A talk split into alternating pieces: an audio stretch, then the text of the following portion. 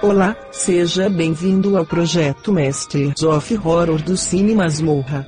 Aqui você conhecerá das impressões sobre cada episódio da série que foi exibida pelo canal a cabo Showtime sob a batuta de Mick Guedes. Grandes diretores do cinema fantástico e de terror participaram de Masters of Horror, então relaxe e curta as informações de nossos amigos e colaboradores, e o mais importante, Assista Masters of Horror e comente aqui a sua impressão. Boa diversão!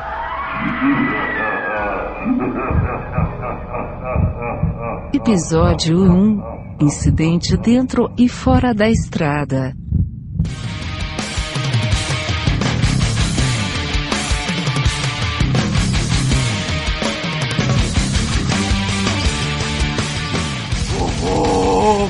Muito horror com os mestres do horror. Olá, ouvintes e amigos do Cine Masmorra. Aqui é o Bruno Guter do Podcast. Estou aqui para lhes passar todas as impressões sobre o piloto desse magnífico seriado, o Mestres do Horror.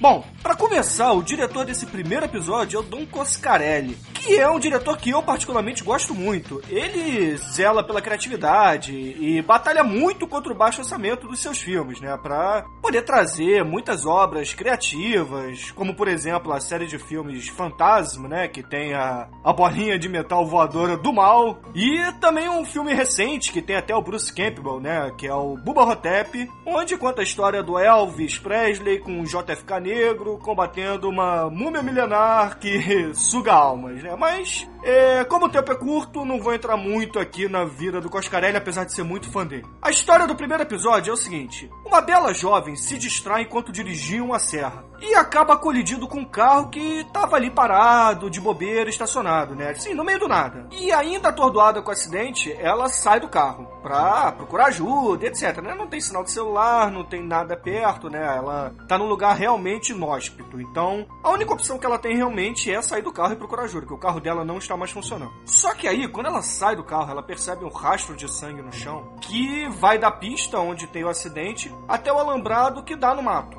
Aí ela provavelmente imaginou que seria o outro motorista ferido, alguma coisa assim, né? Vai atrás. E quando ela vai atrás, ela começa a gritar: pô, desculpa, que não sei o que, papapá, papapá. E acaba se deparando, meu irmão, com um monstro gigante, albino e deformado. E caramba, horror, horror, o que que eu faço?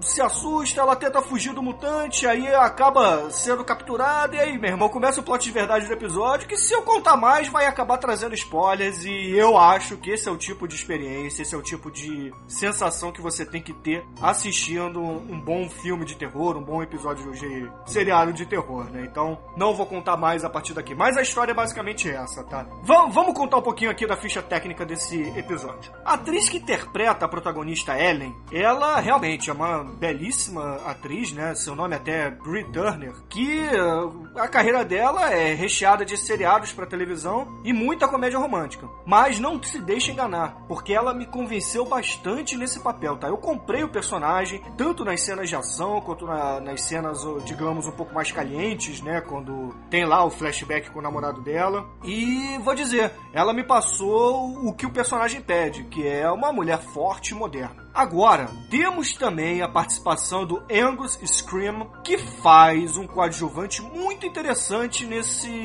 nesse telefilme, né? Eu vou chamar de telefilme, porque tem 60 minutos, né? E, compadre, ele manda muito bem. Pra galera que conhece e gosta de um bom filme trash, vai lembrar dele como o gigantão sinistro coveiro da série de filmes Fantasma do Coscarelli. Aquela mesma série que eu citei aqui no iníciozinho da minha resenha, né? E os demais atores também são excelentes né? O namorado, pô, manda muito bem. O próprio vilão, né? Ele também é muito bom, apesar de ser uma espécie de Jason Voorhees mutante, né? Mas é muito bom também, manda muito bem. As cenas de ação dele são muito bem feitas. E agora, eu acho que vale comentar também que os efeitos especiais e maquiagem são da KNB FX, da KNB FX que é uma empresa que faz um monte de trabalhos bons, né? Como, por exemplo, Drag Me to Hell, do Sam Raimi, tem também o Sin City, do Frank Miller, e mais uma penca de filmes interessantes e conhecidos, tá? É... Por que, que eu digo isso? Porque a maquiagem do desse monstrão deformado albino, ele é muito interessante, ela tem umas nuances, tem uns detalhes que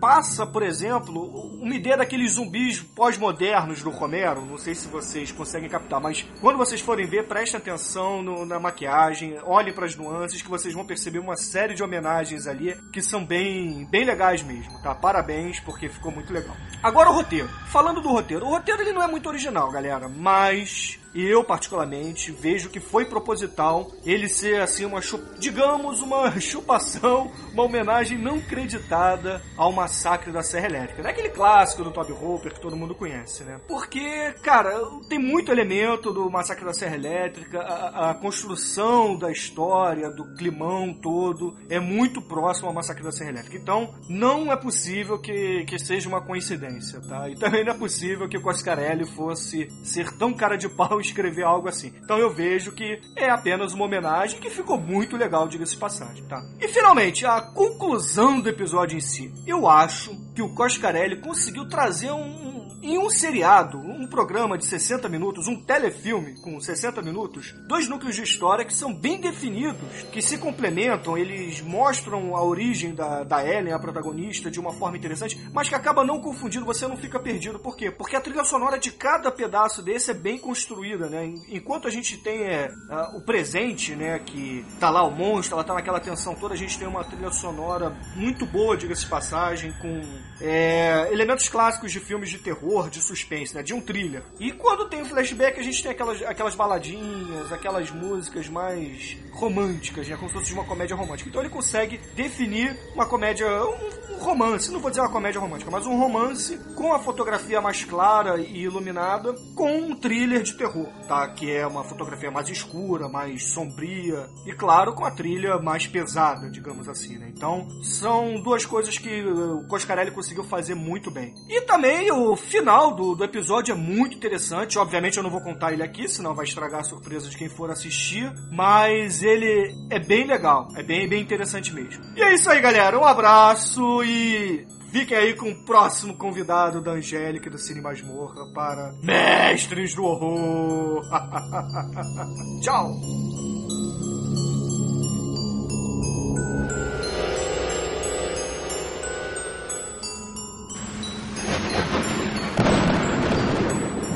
Episódio 2 Sonhos na Casa da Bruxa. Stuart Gordon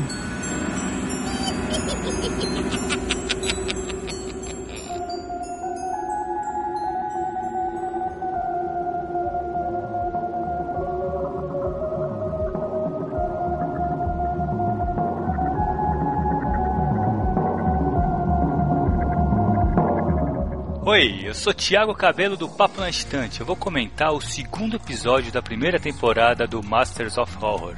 O nome do episódio é Dreams in the Witch House.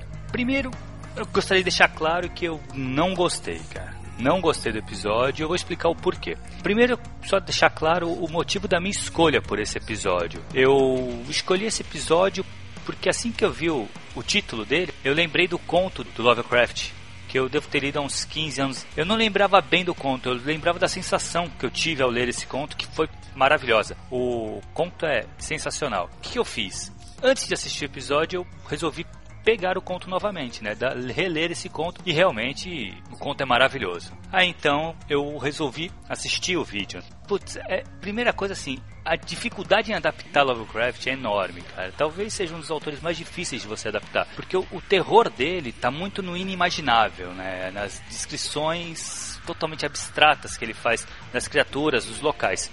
E esse conto em especial tem realmente umas descrições que quando eu, eu lendo o conto, sabendo que ia, que eu o, o, vídeo depois, falei, meu, como que o cara vai adaptar isso, né? E logo imaginei que a adaptação ia ficar fraca. Na verdade, até hoje, acho que eu nunca vi nada do, do Lovecraft que fosse bem adaptado pro, pro cinema. Complicado você falar do, do inimaginável, porque assim, é que nem um dos contos dele que ele fala numa cor que não existe. Porra, como é que você vai passar para a tela uma cor que não existe? A tela é visual. Então, assim, ele trabalhar com o inimaginável é uma das características do, do terror dele, porque causa realmente uma estranheza. Você que está lendo, você não consegue imaginar direito e causa aquela sensação estranha, que é o que ele busca para criar o clima dos contos dele. O que para mim é impossível de ser passado para a tela.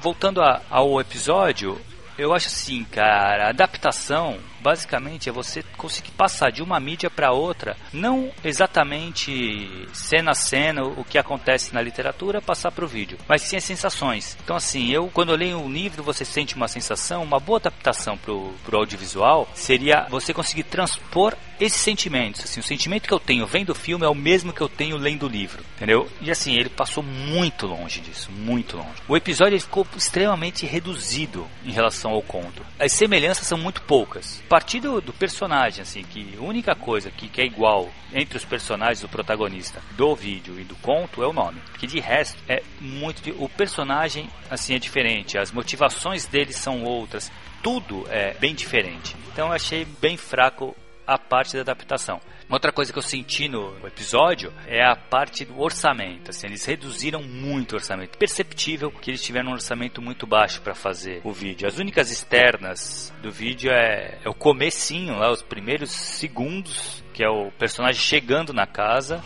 E eu acho que só, eu acho que é a única externa. Aí depois repete ela mais uma vez, coisa parecida, eles devem ter filmado tudo no mesmo dia, na mesma casa, para reduzir o custo, provavelmente. Acaba que essas adaptações, ele, ele tentando adaptar e mantendo é, algumas coisas que são importantes no conto, ele acaba passando algumas informações sem, meio sem pé nem cabeça, assim, fica bem fora mesmo, assim, eu não sei o que a pessoa que não leu o conto vai sentir, se vai conseguir entender mais ou menos o que ele coloca, principalmente na parte do livro, que, puta, no, no, no conto é super importante e é uma pincelada no vídeo, eu não sei se fez qualquer sentido para quem assiste o, o, vídeo sem ter lido o conto. Então é, é isso, assim, o que eu justifico é a grande falha dele foi realmente não ter conseguido adaptar, passar as sensações que você tem de ler um livro, de ler um conto, ler um texto e transpor essa sensação para a tela. Eu sei que Lovecraft é muito difícil de se, de se adaptar. Eu espero que o, que o Guilherme Del Toro faça um bom trabalho com as Montanhas da Loucura, mas é muito difícil, gente, muito difícil mesmo de adaptar. Assim, o conselho que eu daria pro Stuart Gordon, que é o diretor, né, Descana, cara. Vai adaptar o Stephen King, que é muito mais fácil.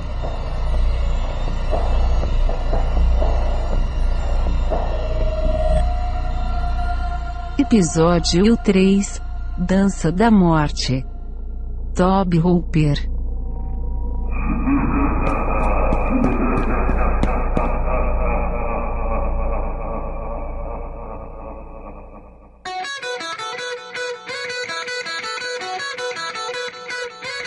Ok, meu nome é Anderson Castro. Tô aqui para falar do terceiro episódio da primeira temporada da série Masters of Horror, o episódio Dança dos Mortos ou Dance of the Dead. Uh, dirigido aí pelo Toby Hooper, diretor aí de, um dos meus filmes de terror favorito, que é o Massacre da Serra Elétrica. E nesse episódio o diretor vai falar sobre um mundo, um mundo pós-apocalipse, um mundo meio devastado é, por arruaceiros, por, por zumbis, mortos-vivos ali, que são exterminados é, por, por um grupo que eu acredito ser governamental. O filme não entra nesse detalhe. É, mas é, eles são exterminados e, e, bom, o mundo é tomado, tá bem complicado de, de, conviver. As pessoas vivem mais isoladas, só saem na rua mesmo os mais aventureiros aí, né? E até que um dia aí, um grupo aí, um, um grupo desses desordeiros aí acabou entrando numa lanchonete. Até isso aí eu acho uma coisa meio nonsense no episódio. Uma lanchonete funcionar em pleno aquele caos ali, né? Tá funcionando uma lanchonete. E que tem a mãe e uma filha que trabalham na lanchonete.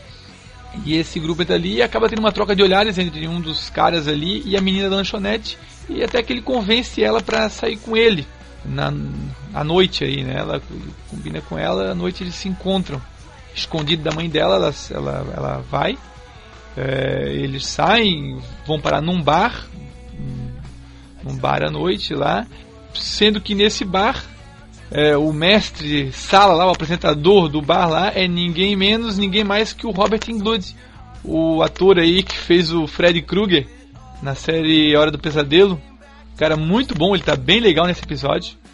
É, e ele apresenta ali um espetáculo bizarro, né? Que é uma é uma apresentação em que um, mortos vivos, é, mulheres, elas são eletrocutadas no palco e elas levando aquelas descargas elétricas, elas têm espasmos assim semelhante a, um, a uma dança. Então elas ficam levando aquelas descargas elétricas e ficam tipo dançando ali no, no, palco, né? E o pessoal vendo aquilo, aplaudindo, achando legal. É, e até por esse é, o, é, a origem do nome do episódio, né? Dança dos Mortos. É aquele, espetá aquele espetáculo horrendo que acontece ali, né? E nesse nesse bar a menina vai ter uma revelação, uma coisa ali que aconteceu na família dela, ela vai, vai ser revelada nesse bar aí e que vai ser o grande ponto, o clímax do episódio. Uh, gostei bastante, achei bem interessante esse episódio, bem legal mesmo. A forma como ele é conduzido, ele é bem ágil, ele não, não fica cansativo, porque o tempo todo é, tem uma, uma pequena revelação ou, ou vai desencadear uma outra situação. Então eu achei bem dinâmico o episódio, bem ágil. É, a história, é, por ser relativamente curta, uma hora só, ela consegue é, ser bem levada, né? sem, sem se arrastar, sem se prender muito a a detalhes que não tem nada a ver com a trama. Achei bem legal o episódio, recomendo. Não é o melhor episódio da série, mas é um dos episódios mais interessantes. Gostei bastante e recomendo para todo mundo aí. Valeu, um abraço.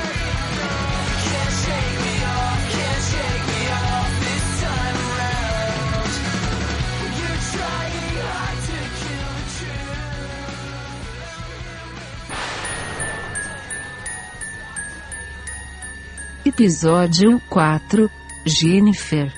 Dario Argento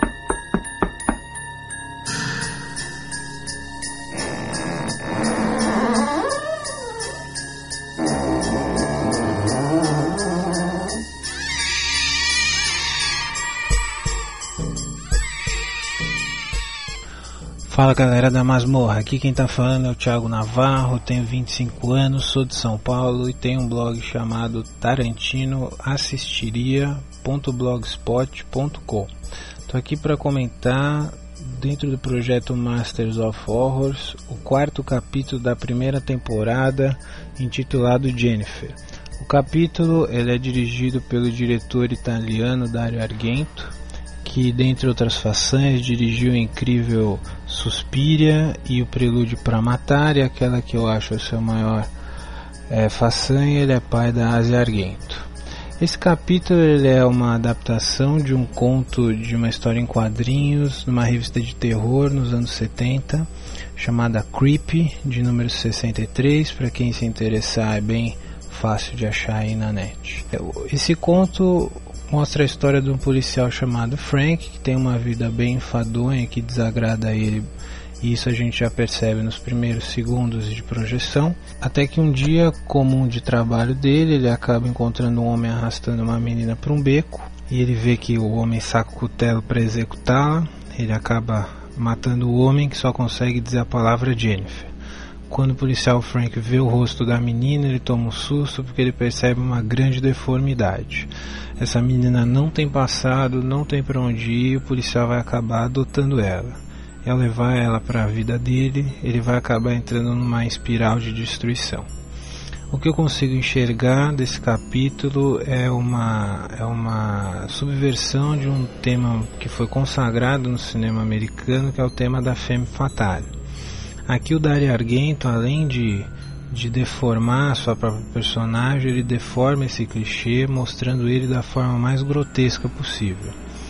O Dario Argento, que é considerado também um dos pais do gore no cinema, aqui eu acho que nesse capítulo ele vai, vai ser a grande falha dele, ele pesa a mão um pouco nisso e acaba para o espectador perdendo impacto até pela repetição. Já eu acho que uma parte que ele acerta, que no gibi ficou só é, demonstrado que seria o sexo, aqui o Dario Argento mostra isso bastante, a, a, dualidade entre repulsa e atração, eu acho que isso ele consegue passar para o espectador que fica tanto é, enojado quanto atraído, de certa forma. É, o Dario Argento aqui não repete também algumas das suas é, características mais consagradoras, são cenários muito coloridos, muito operísticos. Aqui é tudo muito cinza e nevoado. É, Para quem é fã do diretor, até recomendo como curiosidade. Para quem não é, sinceramente, eu acho que tem coisa bem mais interessante aí. Não sei porque esse filme também me lembrou um filme consagradíssimo, um clássico dirigido pelo Hitchcock, que é Um Corpo que Cai. Até talvez pela, pela forma elíptica do roteiro, que meio que termina onde ele começou.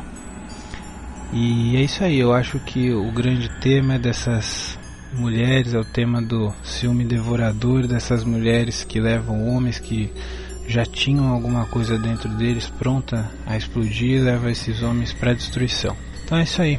Espero que vocês curtam e um grande abraço a todos.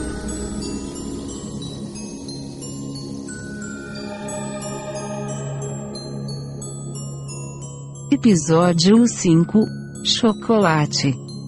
Mick Geldes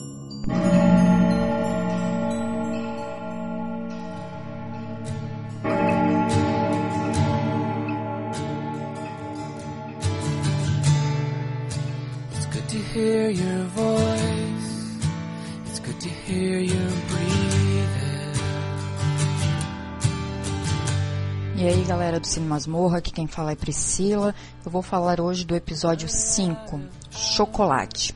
A série, ela tem alguns episódios, né? Cada qual com sua peculiaridade. Mas o episódio Chocolate, ele passa muito longe de ser um episódio de terror.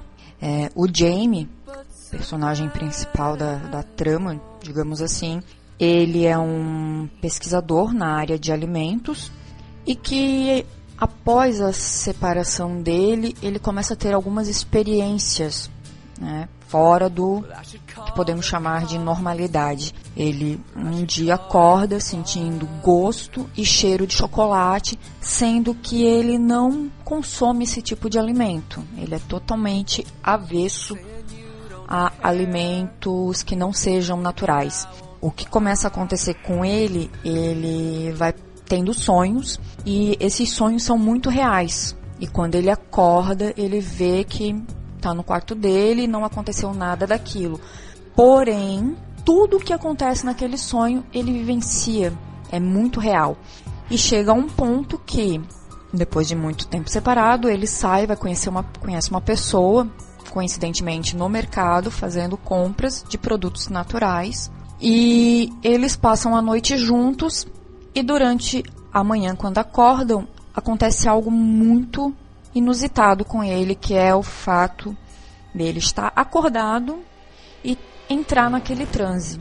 Ele entrou no transe e mudou todo o cenário e ele começou a vivenciar a vida de uma outra pessoa, a Catherine, uma artista plástica que mora do outro lado da cidade. Eles não têm contato nenhum. Só que o James, ele começa a sentir tudo que ela sente, ouvir o que ela ouve, até o momento que acontece um assassinato e ele vai em busca da Catherine, porque ele descobre que ele ama ela. Então ele tenta forçar aquele processo de digamos teletransporte, né, que ele vivencia, porque ele quando ele chegou ao ponto de querer, ele conseguiu vivenciar aquilo. E ele sai à procura dela, vai ao encontro dela para ver, né, saber se ela sentia a mesma coisa que ele. E os dois acabam tendo um desenrolar bem diferente, talvez, do que muita gente vai esperar. Volto a dizer que passa muito longe de um episódio de terror, passa muito longe.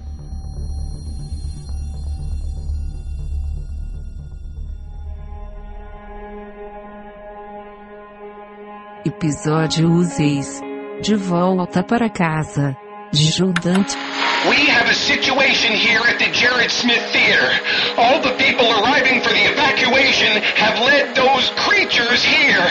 The military is holding them off at the moment, but I've never seen so many of those things in one place. Anyone coming here should be extremely. Angela! Angela! Oh, oh no. Not you too!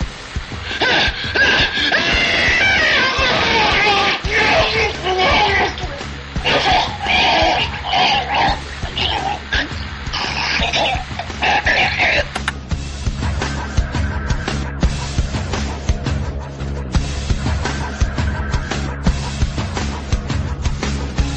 Salve, salve galera do Cine Masmorra. Primeiramente, um forte abraço à Angélica e a todos vocês. Muito bacana o projeto aqui, o Edu Alhai, lá do Iluminerds, e também um autêntico ser da meia-noite, para quem se lembra. E estou aqui para participar desse projeto Masters of Horror. O episódio que eu escolhi para falar a respeito é o sexto da primeira temporada, chamado Homecoming, que é dirigido pelo fantástico Joe Dante, que a galera deve conhecer de Gremlins, Gremlins 2, Grito de Horror, diversos filmes dos anos 80, participou de séries, o Amazing Stories, Além da Imaginação e também diversos outros filmes bacanas aí para quem curtia o período oitentista.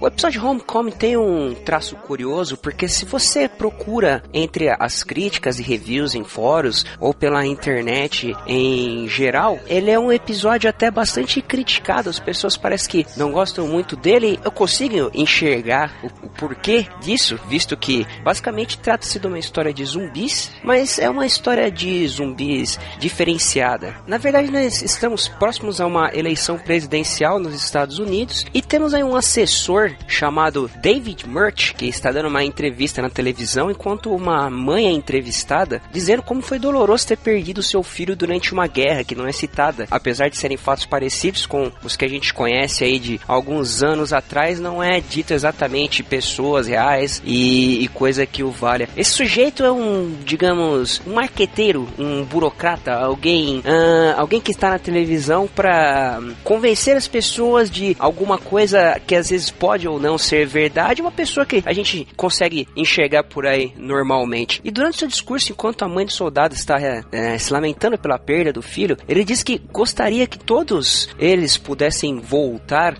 para dizer o quão foi importante eles lutarem a favor do seu país e como eles se sentiriam orgulhosos de dizer isso. Um discurso puramente de mídia, que é uma coisa que a gente encontra muito por aí, mas acontece que os zumbis começam a se levantar e a voltar para não dizer que a guerra teria sido algo bom, mas para clamar o seu direito de votar contra esse presidente que está sendo eleito e que quer continuar essa guerra lamentável. O que as pessoas reclamam muito desse episódio é que ele soa bastante como um discurso panfletário norte-americano, principalmente da época do George Bush e aquela política da guerra, eh, armas químicas, 11 de setembro, todo mundo deve se lembrar muito bem. Mas na verdade ele tem muita coisa além disso. Você observa nos próprios zumbis a reação dessas pessoas de quererem convencer as outras, de quererem manipular as pessoas. E você vê os próprios zumbis no papel de você pensar nessas pessoas que vão pra guerra, às vezes guiadas por uma mentira e morrem e não tem como saber se tudo aquilo por que ele lutou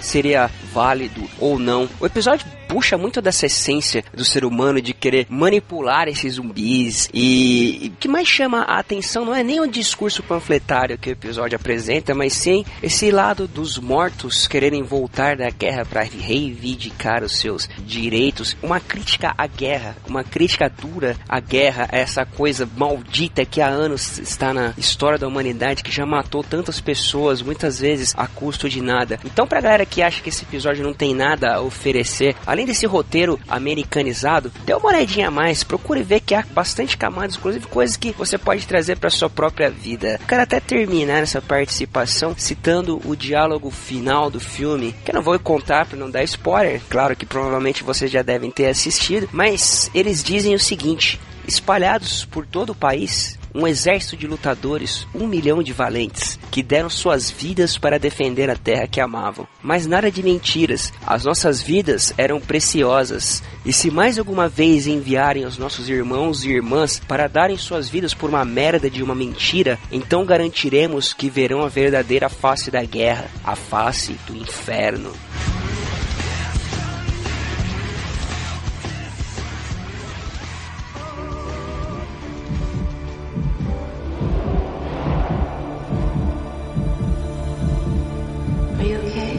Episódio 7 Mulher Servo. John Landis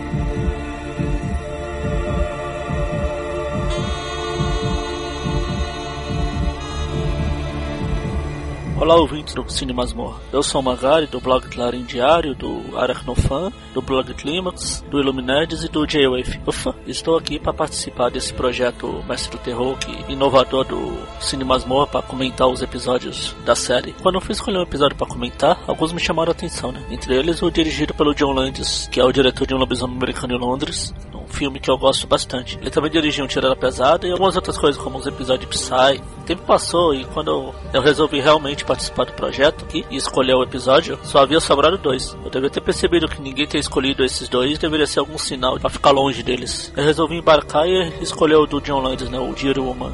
E, bom, o que eu achei? Ah, a princípio de conversa, eu achei que um episódio de uma série chamada Mestre do Terror deveria ao menos proporcionar algum susto, suspense e coisas assim. Mas pelo contrário, esse Dear Woman deveria ser de uma série chamada Mestre do Terror mesmo, porque susto ela não dá. É uma história simples, nada que não tenha visto.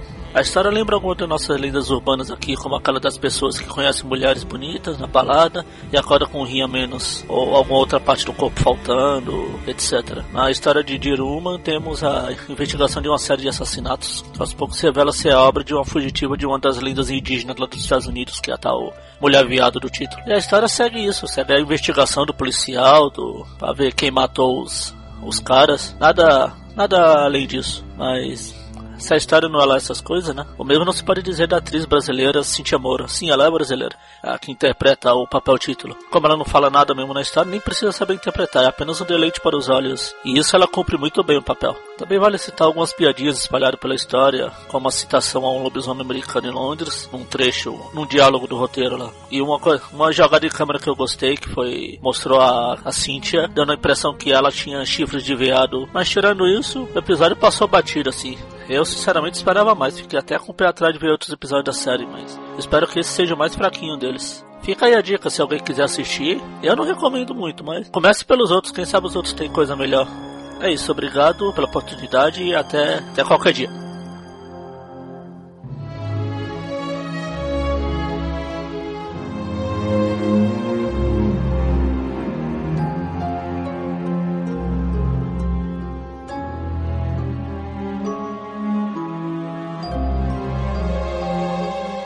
Episódio 8 Queimaduras de cigarro de um Carpenter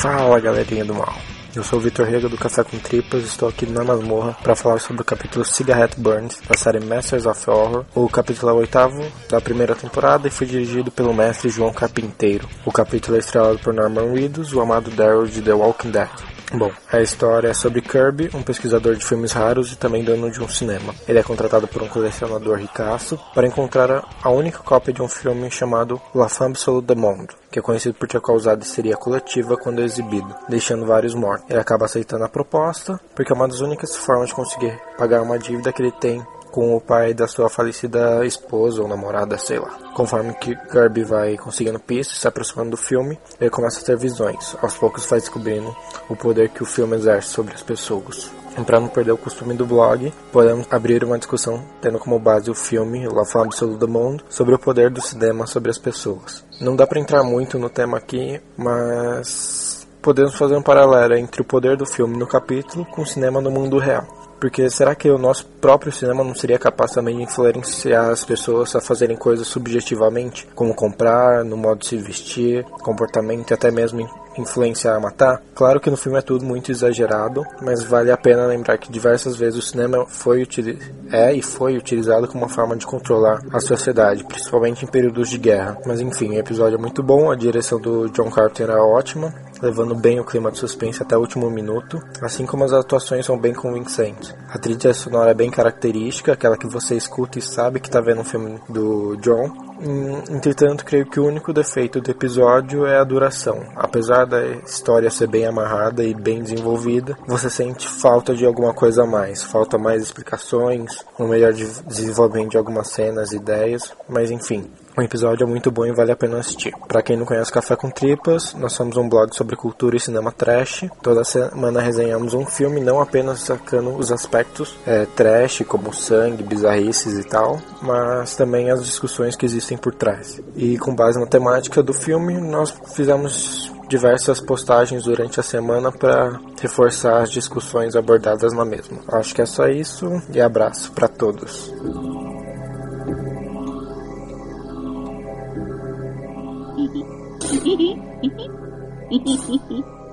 Episódio 9 A Criança Cabeluda. William Malone.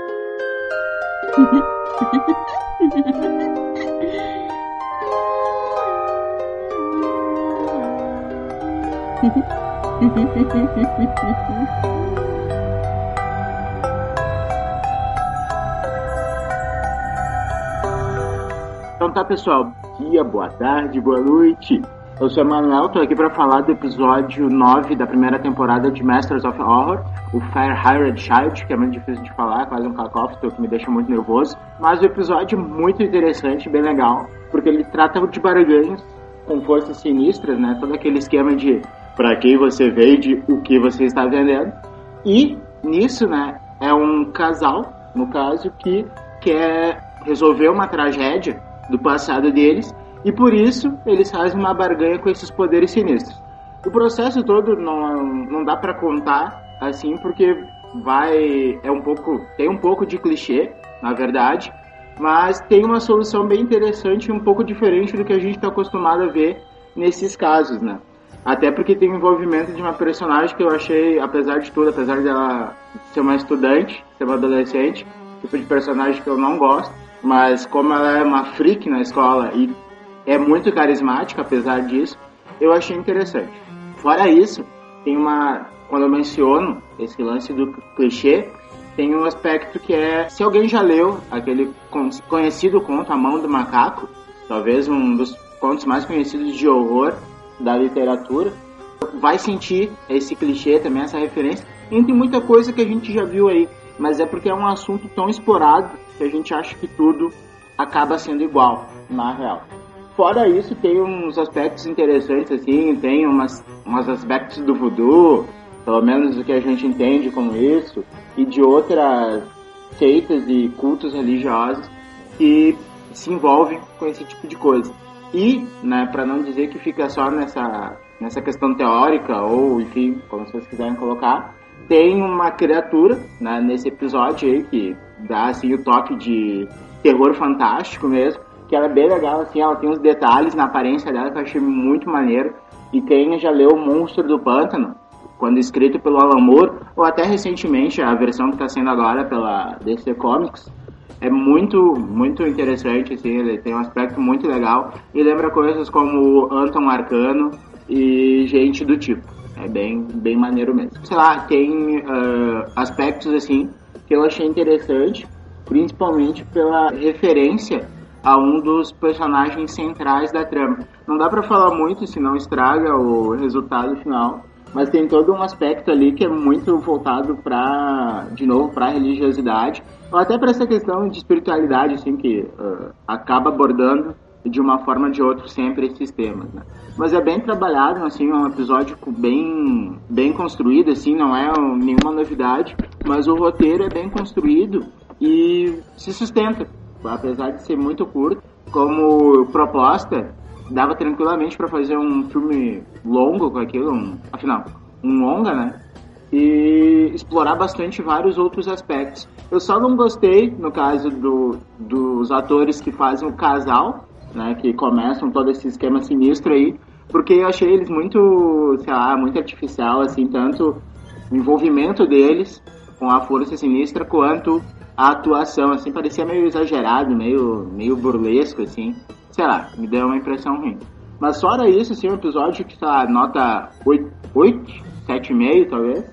E vale a pena ser assistido, assim, foi, foi uma experiência bem legal, né? Foi como ler um, conto do Stephen King, do Neil Gaiman, ou de, de um pessoal assim, e ter um resultado final interessante, assim, que valeu aquele tempo despendido, seja assistindo ou, se fosse o caso, de leitura mesmo.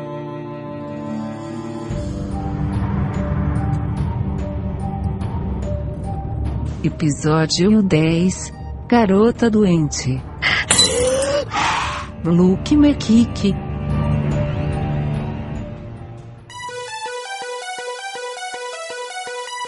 Oi pessoal do Cinemas Morra, eu me chamo Elisa e vou estar comentando um pouquinho sobre o episódio Sick Girl. Falando assim uma breve sinopse do episódio, ele conta a história da Aida, que trabalha em um museu de história natural. A Aida ela tem um estranho hábito que é de colecionar, de criar insetos. E ela tem essa, essa criação dentro do próprio apartamento onde ela mora. A Aida, ela se envolve, né, afetivamente com a Misty, que é uma jovem, né, que frequenta o museu onde ela trabalha, e é justamente a Misty que vai estar tá causando toda a reviravolta na história. Não bem a Misty, né, mas o, mas principalmente o pai dela, né, a partir do momento que ele envia para o apartamento da Aida uma caixa com um inseto grotesco, né, que é o Mike.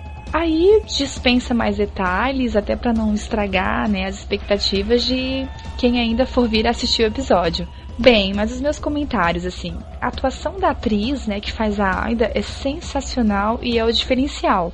A relação dela com os insetos, o comportamento, aquela coisa assim, meio que uma relação de mãe e filho, uma coisa doentia, que realmente convence quem assiste, sabe? Você consegue acreditar que pode existir uma relação de carinho, de afetividade entre um ser humano e um inseto, uh, onde geralmente era para haver uma, né, uma relação de repulsa, né, de medo. Eu também achei muito legal esse lance em que vários momentos do filme a câmera ela se dirige a partir do, do olhar do Mike então é na perspectiva do, do olhar do inseto né então é, você visualiza todo o ambiente a partir né do olhar dele assim então achei uma coisa bem diferente também assim o, o episódio ele vai caminhando para uma ficção assim meio que exagerada que né, na minha opinião, chega a ser um pouco demais, né, para minha imaginação. Uh, essa coisa de mutação, de, de inseto que vira monstro e tal, nunca foi muito do meu gosto. Mas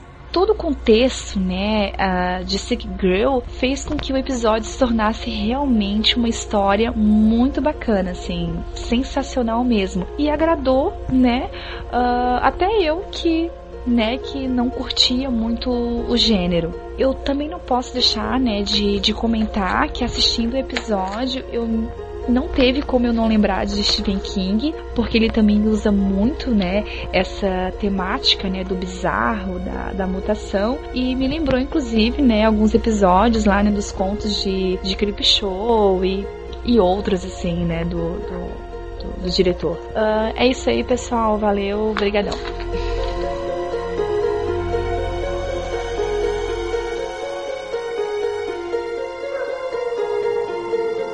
Episódio 11 Me Busque.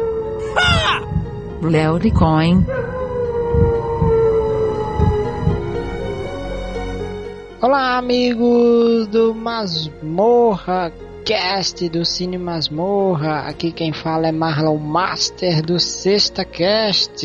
É um prazer inenarrável estar aqui com vocês participando dessa série querida por todos nós amantes do cinema de horror, que é a série Mestres do Horror, Master of Horrors, né? Então tem tudo a ver comigo, Marlon Master, Mestres do Horror. Que bom, que bom, fiquei muito feliz com o convite da Angélica, obrigado. E obrigado também pela paciência, já que eu dei muito trabalho para entregar o meu arquivo. Desculpa a demora, mas vamos lá, vamos ao que interessa. E eu fiquei é, de, de fazer um comentário para vocês sobre a minha opinião do episódio Pick Me Up, é o filme, é esse o título No Brasil traduziram aí como Estrada da Morte, algumas pessoas conhecem por esse esse termo, né, por essa tradução, os amantes de locadora devem conhecer por esse nome. E eu escolhi Pick Me Up porque, primeiro, é um filme de um gênero que eu adoro, que é o road movie. Eu amo, amo filmes que acontecem na estrada, estilo uh, A Morte Pé de Carona, Rota Mortal, uh, Encurralado. Enfim, já falei disso muitas vezes no, no Sexta Cast essa foi o motivo da minha escolha por ser um road movie e por ser um filme também muito interessante, dirigido por um cara que eu gosto bastante, que é o Levin Cohen.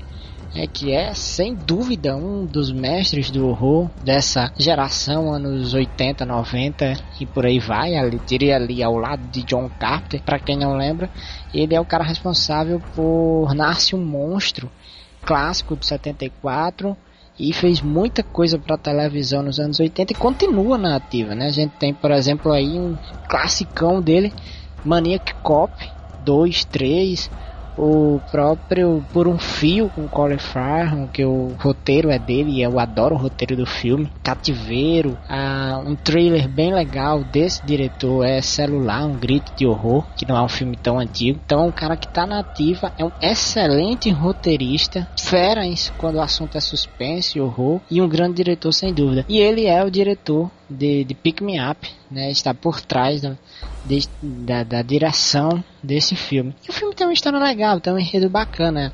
Como eu comentei no início, é um road movie, então passa tudo na estrada e mostra a história de um, um ônibus repleto de viajantes, está passando por uma estrada isolada, estranha, e de repente esse ônibus tem um problema e os passageiros ficam lá, mas são deixados ao, ao tempo e vejam só que coisa é o destino, né? Que eles vão se deparar, vão ficar justamente na estrada onde por ali ronda um serial killer que anda pedindo carona e assassinando as pessoas a quem ele a quem oferece carona a ele. É um serial killer caronista, né?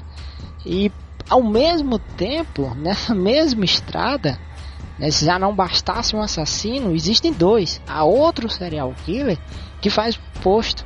Ele dá carona e assassina os caronistas. Então, o pessoal desse ônibus vai ter que se virar para sair dali, tendo que enfrentar, não, não sabendo o risco que corre, né?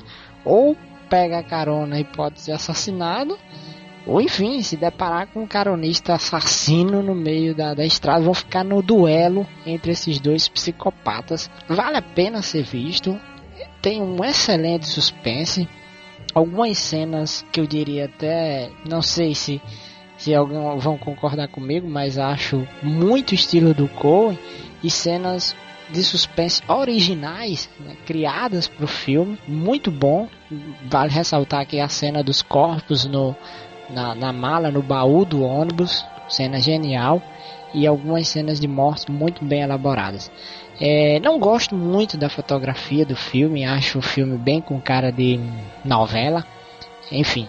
Mas detalhes técnicos à parte, tem um excelente roteiro, bons, boas atuações e uma ótima direção do Lauren Cole, que é um cara que merece ser visto e tem a sua participação em Mestres do Horror também ao lado de todos os outros mestres aí. Então é isso. Road movie, suspense, horror, o duelo de dois psicopatas e um bando de gente envolvido no meio, né? Então é fácil adivinhar o que pode acontecer nessa história aí. Vale a pena ver, é um filme para aproveitar e curtir o belo trabalho de um grande diretor.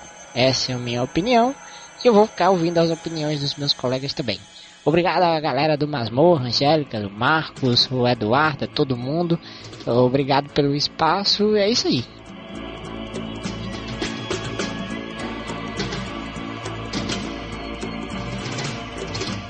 Episódio 12 Conto de Raquel Joaquim Alton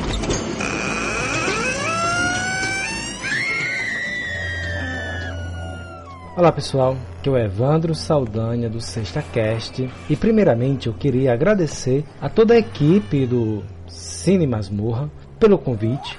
Fico realmente grato por participar deste projeto de vocês, filme que eu escolhi. foi o Heiko's Tale, ou como aqui no Brasil ficou com a tradução A Terrível História de Heiko, com a direção do John McNaughton. Mas vamos ao filme em si, para não perder tempo, né? E deixar aqui as minhas impressões. Primeiramente, este episódio da série Mestres do Horror, o episódio é o número 12, que foi lançado em 2006. Lá fora, ele também é conhecido como Heiko, o conto de Craverberg.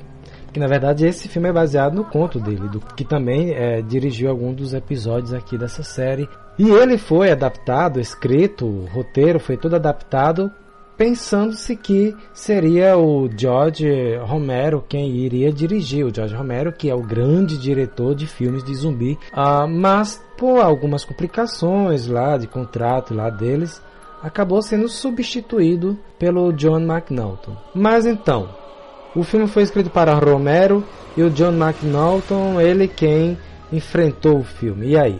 Dá certo? Sim, deu certo. Incrível como deu certo. E o melhor de tudo é que o filme, o Heiko's Tale, é um filme que me surpreendeu. Eu agradeço muito ao Edu que me indicou este filme. Primeiro, eu adoro filmes de zumbi. E este filme ele remete aos zumbis mais da lenda, como as pessoas conhecem mais pelos filmes e não como o zumbi da ficção científica, como Frankenstein, né? Conhecido como um dos primeiros zumbis, e é aí, nessa palavra Frankenstein, que eu quero pousar aqui um pouco sobre a história. O Heckles Tales, ou o Heckles, que é o nome do personagem principal, na verdade ele é mais um personagem de outra história dentro do filme. Um jovem viúvo vai procurar uma, ne uma necromante que fala com os mortos, que tem contatos com os mortos, e que ele ficou sabendo que ela teria o poder de trazer os mortos à vida. E isto não seria nada original por um pequeno detalhe que me fascinou. A história se passa no final do século XIX. E o que aqui tem de interessante nisso é que geralmente todas as histórias de zumbis, todos os filmes que a gente conhece, sempre são ah, de décadas mais atuais, né? como A Noite dos Mortos Vivos e tudo mais. Existem outros filmes mais antigos que retrata o zumbi, até os primórdios dos filmes de zumbis no cinema, mas todos são, digamos assim, em décadas do século XX para cá. E aí é que vem a, a questão do místico. O filme logo começa com o personagem Heiko, que ele acredita no conto do Frankenstein. Ele até cita o Frankenstein, né? Essa questão de trazer à vida um morto pela ciência.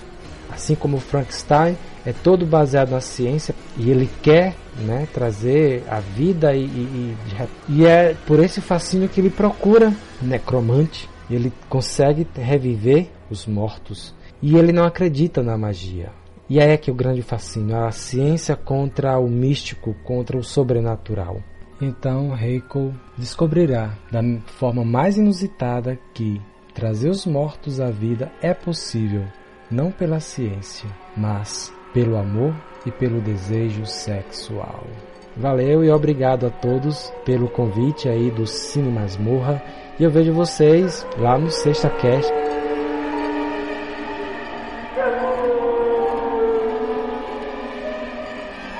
Episódio 13 A Marca Takashi Miki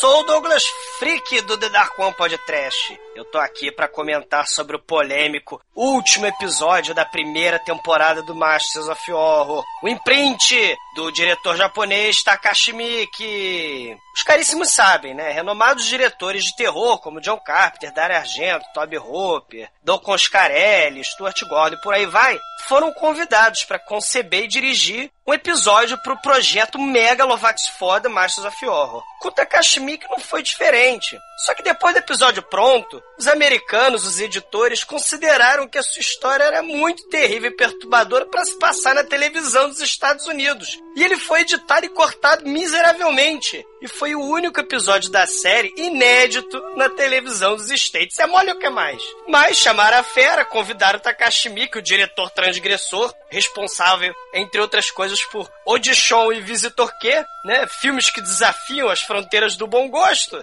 Mas tudo bem, né? Bem, é, vamos à imprint.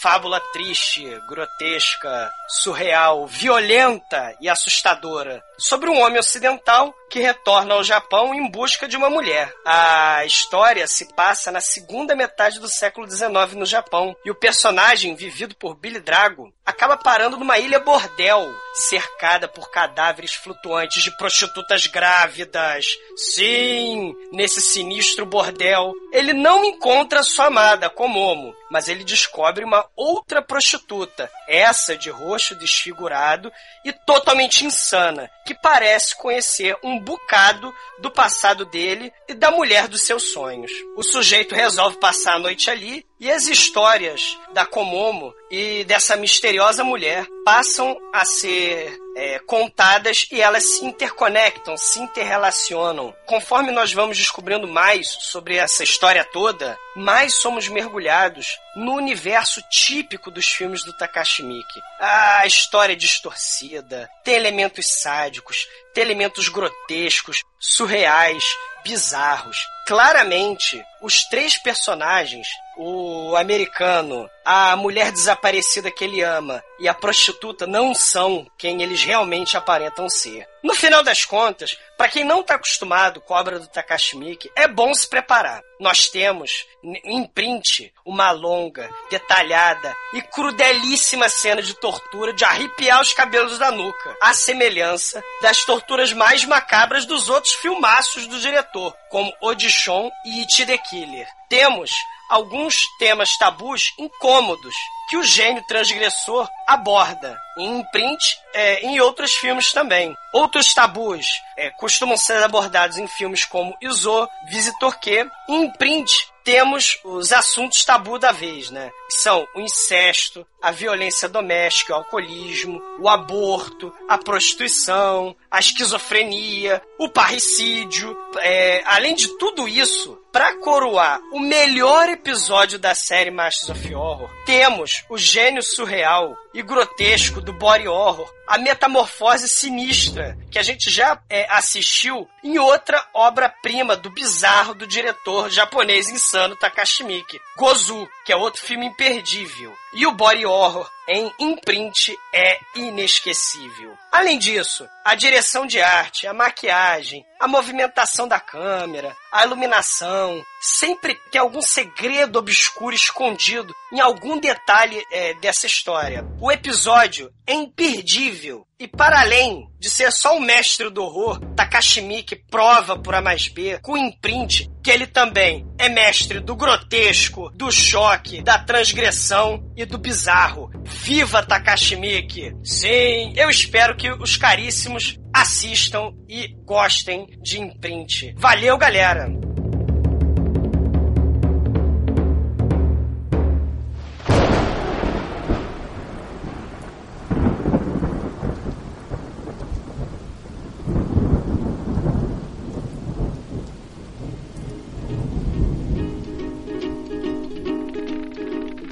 Through the window, all the tiptoe through the tulips with me. Nós, do Cine Masmorra, agradecemos a todos que colaboraram para que este projeto fosse concluído. Agora, está em suas mãos. Divulguem Masters of Horror para todos. Escolham os episódios que estão disponíveis da segunda temporada para comentar, e assim, logo haverá mais um podcast com a análise feita integralmente por vocês. Um grande abraço, e até o próximo podcast. Falou!